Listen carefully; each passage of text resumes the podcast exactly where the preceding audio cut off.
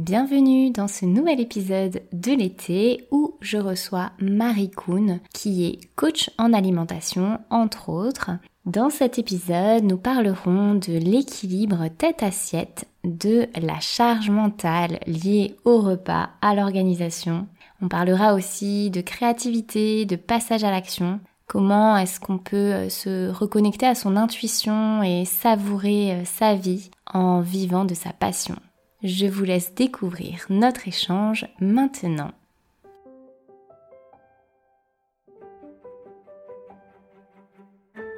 Bienvenue Marie, merci euh, d'avoir accepté mon invitation.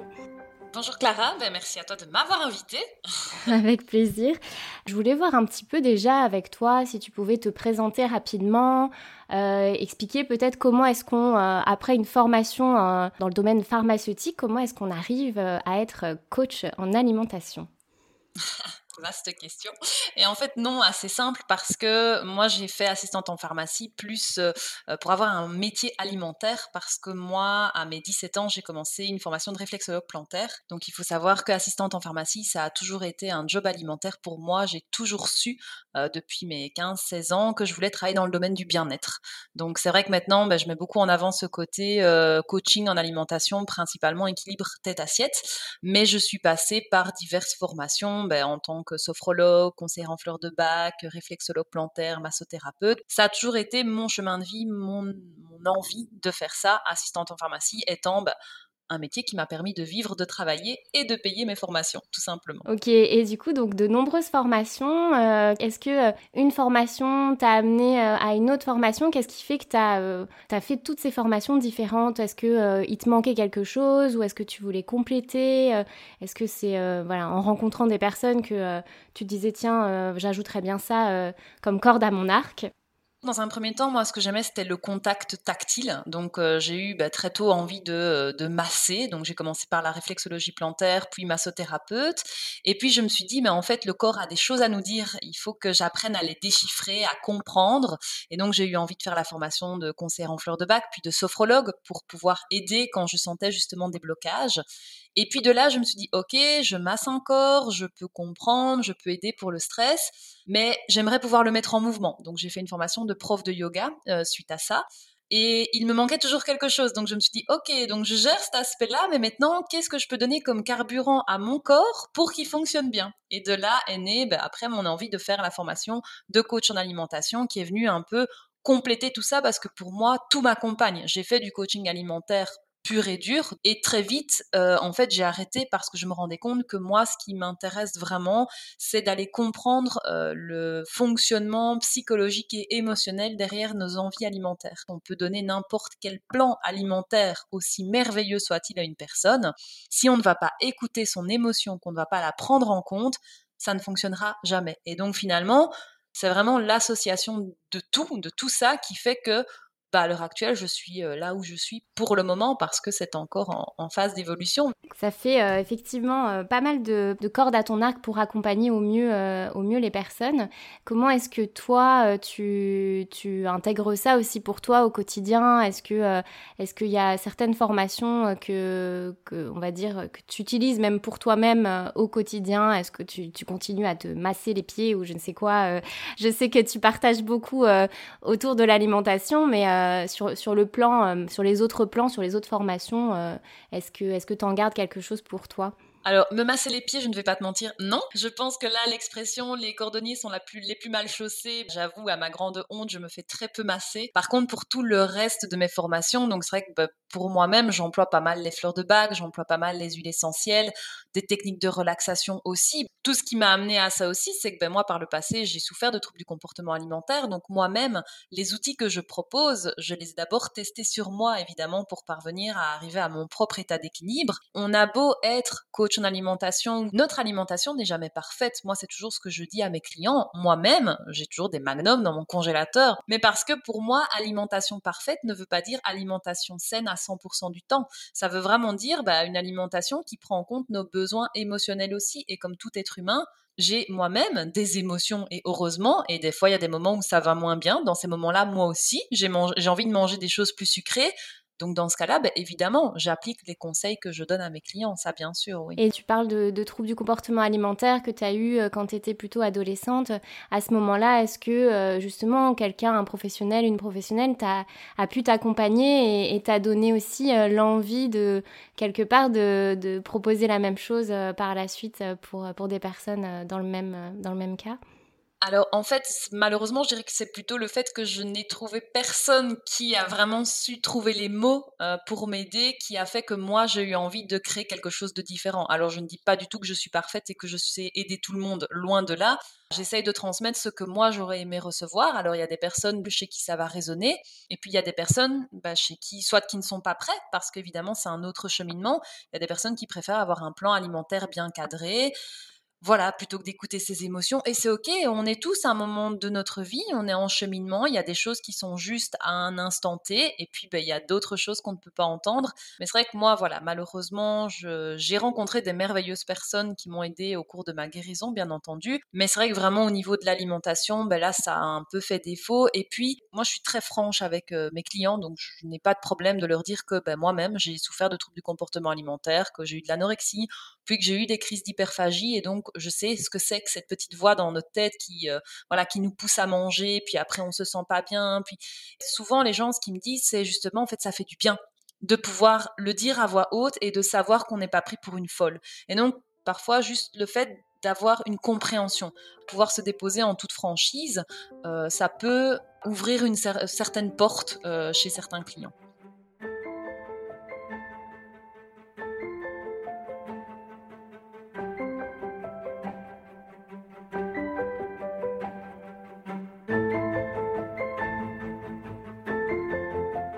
Aujourd'hui, c'est ta manière de proposer l'accompagnement, ça, ça, peut plaire à certaines personnes, ça peut ne pas convenir à d'autres personnes. Et, euh, et, en fait, euh, c'est aussi un cheminement pour ces personnes-là. Chacun euh, chemine à sa manière. Et toi aussi, comme tu le dis au début, à un moment, en tout cas, tu as proposé des plans alimentaires, hein, c'est ça. Qu'est-ce qui, à ce moment-là, toi, dans ton cheminement, te, te donnait envie de faire ça? Enfin, qu'est-ce qui, qu'est-ce qui te motivait à ce moment-là euh, dans, ce, cadrage-là? Mais en fait, moi, il faut savoir que j'adore cuisiner. Euh, donc, ben voilà, comme tu le sais, j'ai d'ailleurs sorti ben, mon livre de recettes, hein, auto-édité. qui m'a donné envie de faire ça, c'est tout simplement que je trouvais que parfois les plans alimentaires étaient très pauvres en plaisir gustatif. Euh, donc, des blancs de poulet, j'exagère, mais cuits à l'eau avec des haricots et du riz sans sauce on voit quand même ça souvent dans les régimes hypocaloriques. Moi, j'ai vraiment eu envie de sortir de ça. En fait, je proposais vraiment des recettes différentes et savoureuses aux gens. J'essayais vraiment de montrer aux gens que justement, on pouvait manger sainement tout en se régalant. C'était pas des régimes, c'était des rééquilibrages alimentaires et pour moi, c'est deux mots complètement différents. C'est vrai que les recettes plaisaient beaucoup, mais je me rendais compte que moi, ça me prenait en fait énormément de temps parce que je m'impliquais beaucoup en fonction des horaires de travail de la personne j'allais jusque dans ce détail-là. En fait, j'individualisais à l'extrême et donc je me suis fort fort fatiguée. Et parfois, ben, les gens revenaient en consultation contents, mais me disaient, ben voilà, moi vous m'avez donné beaucoup de recettes et en fait sur les trois semaines de planning, ben j'en ai testé que 4-5. Je me suis dit, mais au final, c'est pas tellement ça l'essentiel, mais c'est plus du coup l'accompagnement euh, équilibre tête assiette et alors tout ce qui est planification, planifier le repas, à s'y prendre à l'avance, à savoir comment associer correctement les choses. Et donc voilà, ça y a aussi parfois des consultations qui sont juste, j'appelle ça des consultations organisationnelles. Mais alors du coup, entre quand tu parles de plan alimentaire et là d'organisation, c'est différent, hein, c'est ça? Oui, en fait dans ce cas-là, par exemple, ce que je vais demander aux gens, c'est d'eux-mêmes avant la consultation, par exemple, de venir avec euh, une semaine de repas. Et donc, on va pouvoir un peu décortiquer ensemble. On oublie bien souvent, mais il y a une charge mentale autour des repas qui est énorme en fait. La charge mentale, c'est euh, il faut prévoir à, penser au repas, euh, penser à la liste de courses, éventuellement les promos dans les magasins ou autres, le coût de la vie, enfin voilà, les gens sont sensibles à ça, c'est tout à fait normal. Euh, prendre la voiture, ou commander en ligne, mais voilà, si on prend la voiture, il faut aller au magasin. Faire... Ou y aller à pied aussi, hein, parce que quand on habite en ville... Désolée, j'habite en village, je dois prendre ma voiture. oui. Et donc, faire les courses, mettre les courses dans son coffre ou revenir à pied, ranger les courses et finalement, c'est quand même... Et en fait, c'est beaucoup d'étapes dont on, s'en rend pas forcément compte. Moi, j'ai beaucoup de, aussi de, patients parfois qui, qui, ont, qui ont des difficultés à, bah, à aller faire les courses, à aller se faire à manger, etc. Parce que ça fait, euh, ça fait quand même pas mal de, effectivement, de, de charge mentale et on se rend pas compte de, de tout ce qu'il y a derrière. Là, tu, tu donnes vraiment le, le, détail et là, on se dit, ah ouais, quand même, c'est pas rien. La différence entre ce que tu faisais avant et ce que tu fais maintenant, c'est que avant, finalement, tu donnais tout, tu, prévoyais, tu, tu maternais presque la personne, alors que maintenant, tu, les aides à conscientiser et à finalement être responsable et reprendre le contrôle finalement avec des outils. En fait, je leur donne la main et je ne les pousse plus. Et donc ça, a changé complètement et moi ça m'a aussi ben, inconsciemment permis une certaine déresponsabilisation. Parfois ben, on se sent responsable de nos clients, de nos, de nos patients. Je remets les choses au clair et je dis ben voilà, moi je peux proposer ça. Maintenant, vous disposez. Ce que je vois là, c'est que toi, tu t'écoutes et tu, tu, te remets aussi au centre euh, de l'accompagnement. Enfin, tu, euh, les gens viennent pour, euh, pour des conseils, pour des accompagnements, mais, mais toi, tu sais euh, tes limites aussi, ce que tu es en mesure d'offrir, euh, de proposer et ce que tu as envie aussi de, de faire, quoi. Mais en fait, tu sais, euh, par le passé, j'ai voulu sauver le monde, je pense. tu sais, la posture du sauveur. Mm. Voilà. j'avais envie d'aider tout le monde. Je trouvais que c'était tellement merveilleux. En fait, bah, pour être passé par des, des, des étapes un peu sombres, euh, je me dis, mais c'est tellement merveilleux quand on va bien. Il y a moyen de s'en sortir. Il faut que tout le monde en ait conscience. Et donc, j'ai voulu sauver le monde. Et ben, maintenant, voilà, j'ai 31 ans et je ne dis pas que je ne veux plus sauver le monde. Je veux être disponible. Je veux, euh, j'ai vraiment envie d'aider les gens à induire des changements chez eux, mais je ne veux plus les sauver. Remettre dans les mains euh, leur, euh, leur, leur pouvoir euh, sur leur vie. Tout à fait. Et je pense qu'en fait, c'est essentiel. Et en tant que coach, en tant que sophrologue, ben, je pense que ça fait partie aussi de notre évolution, de notre cheminement. Hein. Euh, moi, je vois bien aussi au fur et à mesure de mes années de pratique, ben, mon accompagnement a changé parce que moi-même, j'ai changé, moi-même, j'ai évolué. Oserais-je dire que je deviens un peu plus sage? Je ne sais pas. Mais j'essaye. Ouais, en tout cas, il y a, du changement et tu le sens et tu le mets en pratique et ça, et ça fait évoluer aussi ta, ta clientèle euh, qui, arrive à toi avec euh, bah, notamment euh, ces, recettes là que tu crées ou, ou même enfin il y, a différentes choses que tu as créées. Donc ton, livre de recettes tu as créé un oracle aussi. Il y a pas mal de choses que tu crées la création de contenu. Comment est-ce que tu te connectes à cette à cette créativité peut-être à, cette intuition là que, que tu as au fond? Comment tu arrives à t'y connecter au quotidien? Qu'est-ce qui t'aide? Ah ben ça c'est une vaste question Eh ben, je dirais qu'en fait, j'ai toujours, alors parfois c'est fatigant, mais j'ai toujours 120 000 choses dans ma tête. Et c'est vrai que je suis quelqu'un, on me le dit souvent, je passe très vite à l'action. Donc en fait, quand j'ai une idée, je n'attends pas. Parfois, je vais un voilà, c'est un peu trop, mais quand j'ai une idée, je vais la mettre tout de suite en place. J'ai pas de patience. Donc euh, voilà, je pense que ça c'est quand même une énergie qui me porte beaucoup. Après, euh, ça a des revers aussi, hein, bien sûr, parce que je peux euh, parfois aller jusque dans l'épuisement. Mais c'est vrai que tu parles de mon oracle. Ben mon oracle, je me souviendrai toujours. En fait, j'étais en week-end à la mer avec mon mari. On était au lit. Et je lui dis, ben, en fait, tu sais quoi, mon chéri, j'ai envie de créer un oracle. Et en fait, j'ai pris un, bloc-notes et j'ai commencé à noter des citations. Et mon oracle est né comme ça. Parce que c'est pas, tu vois, quand j'ai l'idée, je note. C'est pas que je me dis, ah oui, je le ferai bien, ben on verra demain. C'est tout de suite. Oui, c'est tout de suite, sinon, sinon tu penses plus, quoi. Enfin, tu passes à autre chose. Ben, c'est surtout, sinon, je ne saurais pas dormir. Ah oui, d'accord. Oui, t'as as besoin de. Bah, en tout cas, quand c'est une bonne idée, quoi. J'imagine qu'il y a peut-être des idées quand même qui passent et que tu t'accroches pas à toutes les idées, sinon, euh, sinon tu dors plus du non, tout. Ah oui, j'essaye quand même de me limiter. Et justement, comment tu fais le. Comment t'arrives à sentir que c'est une bonne idée, enfin, c'est quelque chose qui t'anime ou, que ça va vraiment se concrétiser versus quelque chose qui va euh, bah, euh, passer à la trappe, quoi, ou qui viendra peut-être plus tard? Moi, j'écris beaucoup. Et c'est vrai qu'en fait, quand j'ai une idée qui est vouée à se concrétiser, l'écriture est très fluide. Tandis que quand je bloque, euh, tu vois, si je vais créer simplement un workshop ou autre, quand je dois créer le contenu pour le workshop, si, je veux dire, c'est très fluide et quand une demi-heure, j'ai mon gros canevas, je sais que c'est bon. Si je traîne, je sais que ça va pas et que du coup je passe à autre chose. Et est-ce que parfois euh, tu te dis pas, ou, là avec le recul, est-ce que euh, quand, quand ça bloque, il n'y a pas parfois euh, des peurs, euh, enfin des peurs, les peurs que ça marche pas, la peur du jugement ou la peur de pas être vraiment à ta place ou légitime à, à, lancer ça Ah si, tout le temps. Ah oui, il y a ça aussi. Donc comment tu fais la différence entre là c'est fluide et du coup j'y vais, et là ça bloque mais c'est parce que j'ai peur et pas parce que ça me plaît pas? Je dirais que c'est un cheminement un peu inconscient, ça, parce que si, euh, si l'idée me porte vraiment, c'est plus, je dirais, une distinction entre, ok, est-ce que j'ai vraiment envie de mettre de l'énergie là-dedans, ou est-ce que je me rends compte que ça va être un truc en plus qui finalement ne sera pas réellement porteur. Mais en tout cas, l'énergie du doute, euh, la sensation d'être un imposteur, ça, elle est dans tous mes projets. Et comment tu, tu, la, tu la dépasses, cette sensation-là, alors? En passant à l'action. En passant à l'action, oui. En fait, je, je fonce je fonce, mais ça ne m'empêche pas d'avoir des peurs. Les peurs sont là, sauf que... Tu les entends parler, mais tu les écoutes pas complètement. Enfin, tu as des petites œillères et t'avances. Oui, parce que vraiment, l'imposteur, malheureusement, c'est quelque chose que je ressens quand même euh, bah, très très souvent. Tu sais, bah, en tant que coach en alimentation, bon, bah, j'ai fait la sophro, j'ai fait une spécialisation de nutrition quand même à Paris avec un médecin. Mais malgré tout, il y a ce petit syndrome de l'imposteur de me dire je suis pas diététicienne. Donc tu vois, j'ai sorti mon livre de recettes, mais évidemment, il y a ce stress qui est toujours présent. Et puis après, j'essaye de raisonner. Et en fait, ça ne m'empêche pas de faire un projet qui me tient à cœur. Mais c'est toujours un peu là. Ce qu'il y a, c'est que finalement, je dirais que ce syndrome de l'imposteur ne m'a jamais empêché de mettre des choses en place. Mais il est là. Voilà. C'est un compagnon de route.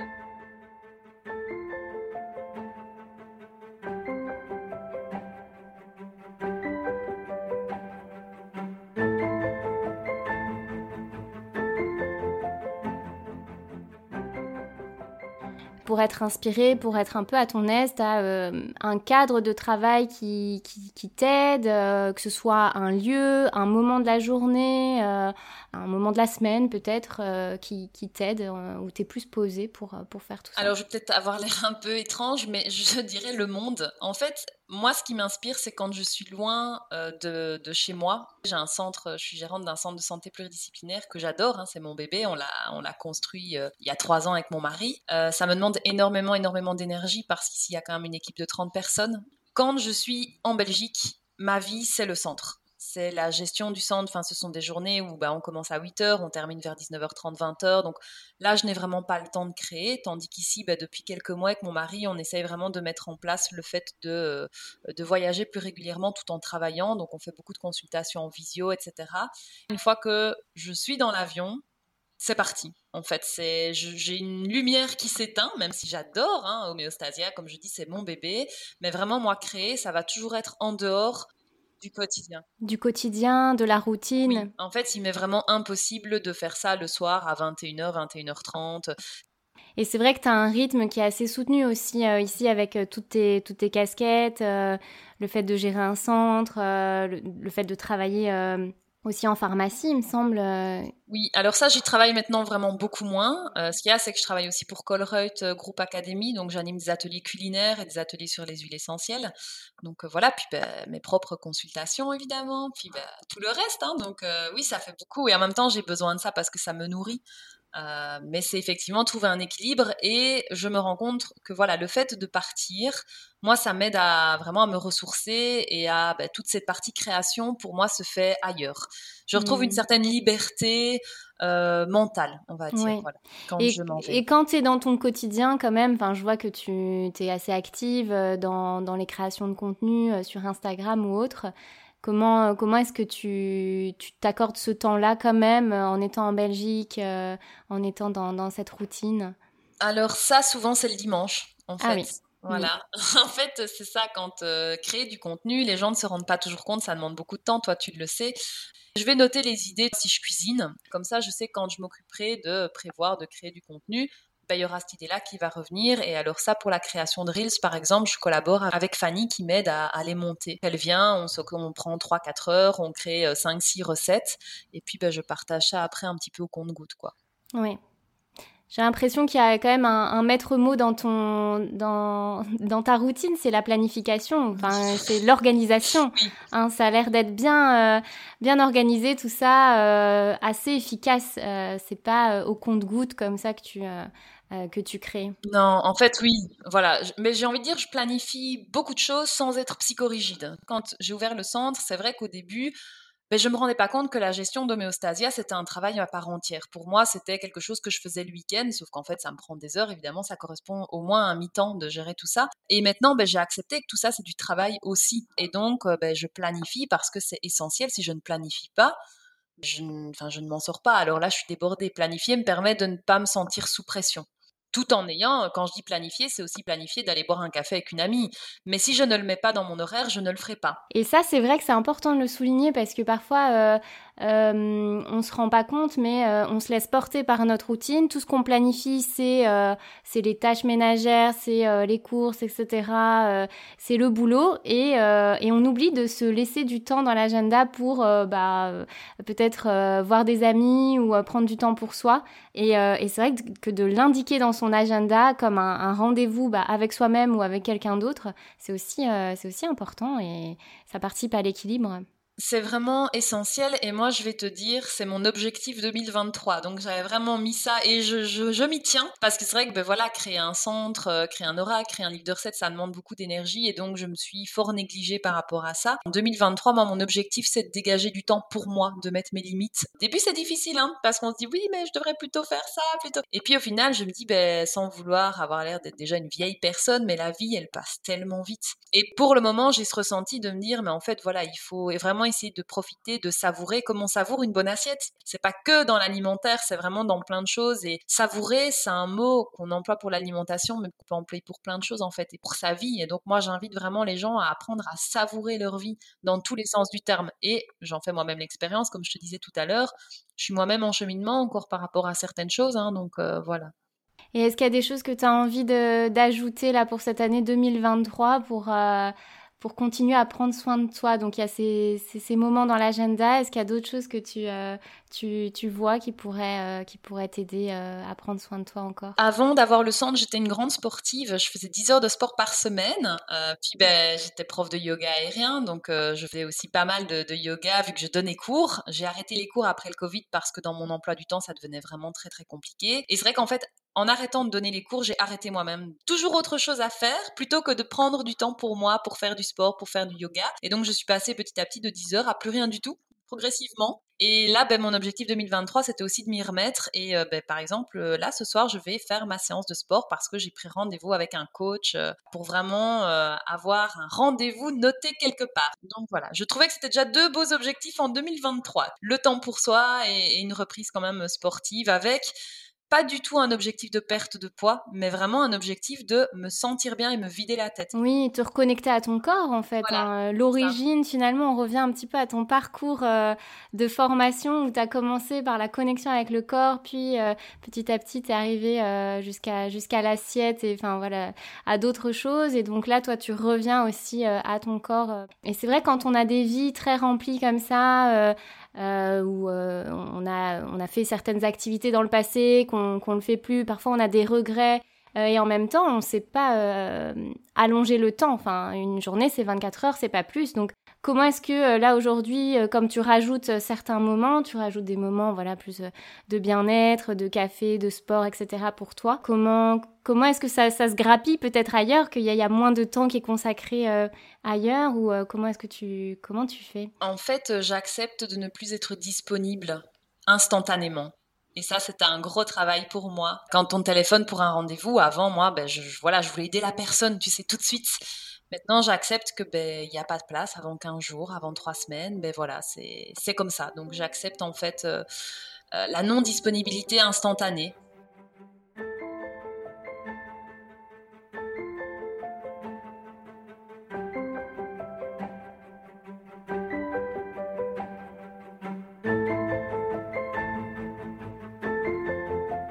Encore quelques petites questions. Euh, je pense que j'ai euh, ma réponse plus ou moins, mais euh, voilà, pour moi, on est, on est tous un peu des personnes sensibles dans le sens où bah, on, on a des sens, on a, on a cinq sens. comment est-ce que toi, tu définis ta sensibilité? Est-ce qu'il y a un sens qui est peut-être plus développé que les autres? Alors, est-ce que on peut considérer que l'intuition est un peu le sixième sens? Ok, si tu veux, ouais. C'est peut-être pas la réponse que tu attendais. Bah, c'est pas celle euh, à, laquelle je pense, à laquelle je pensais. Tu pensais au goût, peut-être? Bah oui, c'est ça.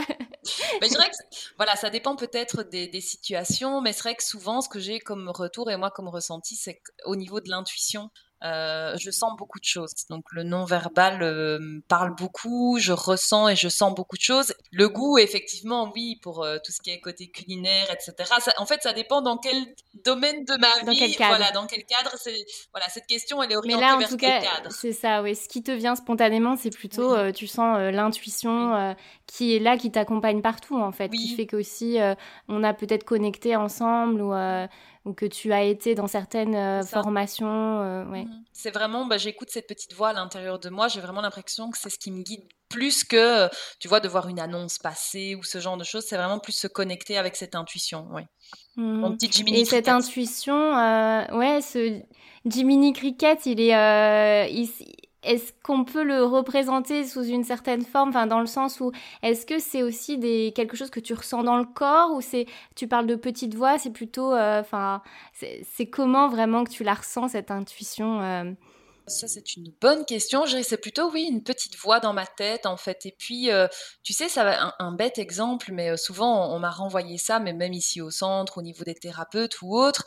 Mais je, ressens parfois des choses pour les thérapeutes et je dis ah mais tiens est-ce que tu essaierais pas toi de faire ça? Je dois bien faire ça. Ou j'ai connecté parfois plusieurs thérapeutes entre eux pour qu'ils créent un workshop ensemble. Parce qu'en fait je sentais que ça allait matcher, tu vois, tous les deux. Et euh, finalement, bah voilà, ils se sont rencontrés, ça s'est super bien passé. C'est plus dans ce sens-là, en fait. Bah, une fois de plus, quand tu as une idée qui vient, une petite, euh, cette petite voix que je n'étouffe pas, en fait. Donc voilà. C'est ça, ouais. Tu restes ouverte à, à ce qui vient euh, là maintenant. Et en fait, tu vois, l'histoire de, de mon livre de recettes, il est né un peu de d'une ouverture en fait au, ressenti parce que si tu veux la photographe qui a filmé mes recettes c'est une magnifique rencontre. En fait on allait euh, ouvrir le centre. J'allais chez Decathlon acheter mes briques de yoga. Il n'en avait plus dans le rayon donc je, vois la vendeuse euh, bah, qui s'appelait Pavla et je dis ben voilà il me faudrait 20 briques de yoga. Et donc la vendeuse qui me dit 20 briques? Mais madame qu'est-ce que vous allez faire avec ça? Et je lui explique mes cours de yoga etc et en fait elle s'est inscrite à mes cours. Et de là, ben, est née notre amitié. Pavla travaille chez Decathlon, mais en fait, elle est aussi photographe. Et en fait, l'énergie de Pavla m'a donné envie de mettre mes recettes en lumière, de, faire en sorte qu'elles soient photographiées, et de là est notre collaboration. Donc, j'aurais très bien pu juste répondre à sa question, tu vois, et laisser passer, sauf que je me suis dit, tiens, il y a un truc qui passe, on va aller voir, et notre amitié, notre collaboration est née de là. Ok, ouais, c'est super intéressant. Euh, ça, ça rejoint un petit peu aussi le bah, l'épisode du mois de juin où je parle de tout ce qui est hasard de la vie, synchronicité. Et c'est vrai que en étant ouvert à ça, on peut, euh, bah, il y a d'autres chemins qui peuvent se dessiner euh, aussi, et ça peut être, ça peut être vraiment très beau ensuite. On va arriver doucement sur sur la fin. Moi, je me demandais, donc là, on a beaucoup parlé de l'intuition, de la concrétisation. J'aimerais bien aborder la question plutôt de, de l'adaptation, de quand euh, peut-être que tu as eu parfois des, des échecs, entre guillemets, euh, ou, des choses qui, euh, qui, qui n'allaient pas vraiment comme tu le souhaitais. Comment est-ce que tu t'es adapté par rapport à ça ou par rapport à, des données qui, que tu maîtrisais pas de l'environnement Alors, comment te dire que des échecs, j'en ai eu énormément, plus que des réussites? On a ouvert le centre en octobre 2019, en mars 2020, on a dû le fermer. Mon livre de recettes, je dis toujours qu'il est né d'échecs on était donc avec mon mari qui fait de la médecine fonctionnelle, on avait créé ensemble une formation de conseiller en alimentation euh, avec un, gros labo euh, pharmaceutique qui était euh, derrière nous. Donc c'était une formation sur un an. on avait lancé tout et, on devait démarrer ça en fait en septembre. Sauf que bah, le coco est passé par là et donc on a bossé comme des dingues. J'ai en fait j'ai créé énormément de recettes pour cette formation et puis, ben, on a dû tout annuler parce qu'en fait, la formation n'allait pas pouvoir se faire. En tout cas, elle aurait dû être reportée. Et donc là, j'ai vraiment eu beaucoup, beaucoup de mal. Ça, ça a été un échec, je vais pas dire de trop, mais voilà, ça faisait vraiment beaucoup. Donc là, je suis quand même tombée un petit peu bas à ce moment-là. Ça a duré, euh, allez, euh, je suis très impatiente, donc ça a duré deux, trois semaines. Et puis après, en fait, je me suis dit, mais euh, j'ai quand même envie d'en faire quelque chose de ces recettes que j'avais envie de partager aux gens, en leur expliquant les bienfaits nutritionnels. Et je me suis dit, mais en fait, je connais Pavla, j'aime bien Pavla, j'aime bien ses photos, j'ai mes recettes qui sont là, ah ben on va faire un livre. Moi, mon envie, c'est aussi de montrer aux gens qu'il y a ce qu'on voit sur les réseaux sociaux et puis il y a l'arrière. Euh, et c'est pas parce qu'on montre le doré sur les réseaux sociaux que tout est doré derrière. Et même là, mon livre, il est sorti, mais c'est pas facile non plus parce que quand on s'auto-édite, euh, ben là, je vais régulièrement un peu partout dans la Belgique pour aller le déposer. J'étais des journées entières en voiture. Il faut faire soi-même sa propre promo parce qu'en fait, comme il n'y a pas de maison d'édition, il est moins accepté. Donc c'est très chouette. Mais il y a aussi cette partie derrière qu'il ne faut pas oublier et qui n'est pas forcément simple tous les jours au quotidien. Oui. Et, comment tu fais pour là, en deux, trois semaines, la rebondir? Qu'est-ce qui, qu'est-ce, Où est-ce que tu trouves cette, euh, cette motivation, ce nouvel élan euh? Écoute, je suis lion. Tout s'explique. j'ai toujours été comme ça, donc ça, je ne sais pas. Je pense qu'en fait, c'est parce que c'est ce qui me maintient en vie tout simplement. Et que moi, si je n'ai plus de projet réellement, je m'éteins en fait. Donc, euh, et je dois d'ailleurs apprendre à composer avec l'ennui. Ça, c'est très difficile pour moi. Donc, mon cheminement, ben, un, projet 2023, ce serait peut-être d'apprendre à m'ennuyer, tu vois. Ça, c'est impossible pour moi actuellement. Voilà, en l'état actuel des choses, je sais que c'est quelque chose de très difficile pour moi parce qu'alors je me sens inutile. Mmh, ouais, le besoin de, de se sentir utile, euh, ouais. Tout à fait. Même en t'ennuyant. Mm. Oui, à méditer. Est-ce que euh, tu as euh, justement un petit, un petit mot pour la fin, pour les personnes qui nous écoutent, euh, par rapport à, cette capacité-là que tu as et que tu as envie de, de continuer de, bah, d'être l'architecte de ta vie, là, de, de construire ta vie avec ses projets, ses, ses, envies, ses rebondissements? Moi, ce que je dirais tout simplement, c'est soyez patient. En fait, quand on a envie de mettre quelque chose en place, ben, on veut que ça aille tout de suite, que ça aille très vite, sauf que les changements prennent du temps, les changements demandent de l'implication, du courage et de la patience, à mon sens. Et souvent, on l'oublie. Ben, c'est comme en parlant du poids, hein, les gens qui veulent perdre du poids, euh, là, on va bientôt arriver tout proche de l'été, donc les gens vont vouloir perdre 10 kilos en un mois, alors qu'en fait, leur corps ne fonctionne plus correctement, leur équilibre tête-assiette ne fonctionne plus correctement depuis 5 euh, ans, 6 ans, 7 ans, 8 ans. Donc moi, la première chose que j'ai envie de dire aux gens, c'est ayez des envies, ayez de l'ambition, mais surtout, ayez de la patience. Et comment cultiver cette patience? Eh ben, en croyant en fait en soi et en aux actes qu'on pose. Euh, je pense qu'en fait, il est essentiel de prendre conscience que une maison ne se construit pas en un jour, c'est brique par brique. Et donc, c'est plutôt que de voir tout ce qui reste à faire, ça paraît peut-être un peu bateau comme conseil, mais c'est prendre du plaisir dans le chemin, parce que bien souvent, les gens ont un objectif. Ils font tout pour atteindre cet objectif. Pour moi, cette notion d'objectif, c'est un problème. Sortir un livre de recettes, ça n'a jamais été un objectif. Ça fait partie finalement de mon cheminement, j'en suis très contente. Mais si sortir un livre de recettes avait été un objectif, je pense qu'une fois sorti, j'aurais été un peu malheureuse parce que je me serais dit, ok, mais du coup, j'ai plus d'objectif. Donc moi, mon objectif, je dirais, ben, c'est vraiment travailler dans ce domaine de euh, ben, l'émotionnel lié à l'alimentation. Et donc ça, ça peut m'amener à réaliser énormément de choses et j'ai plein de portes qui sont ouvertes par rapport à ça. Sortir un livre en a fait partie, sortir un programme en ligne d'alimentation en a fait partie. Mais ce n'est pas l'objectif. Oui, c'est ça. Tu as un objectif global qui t'anime et puis après, tu as plutôt des, euh, des, des petits objectifs plus concrets, enfin des, des étapes euh, euh, concrètes qui arrivent sur ce chemin-là, quoi, et qui, qui te nourrissent. En fait, euh, j'ai envie, euh, j'ai vraiment envie de vivre une vie qui me passionne et d'avoir une passion. Pour moi, la passion est beaucoup plus porteuse que l'objectif, parce que la passion va m'amener à mettre des objectifs différents sur mon chemin. Mais je veux vivre avant tout une vie qui me passionne. Super, merci, euh, merci Marie pour cet échange plein d'authenticité, très riche. On a appris beaucoup de choses, je pense. Euh, il y aura bah, sûrement des personnes qui seront intéressées aussi par tes accompagnements, donc je, je mettrai euh, ton, ton contact euh, dans, dans la description du podcast. Un grand merci à toi et à très bientôt pour de nouvelles aventures peut-être sur, sur ton chemin. Merci beaucoup à toi Clara de m'avoir reçue et à bientôt.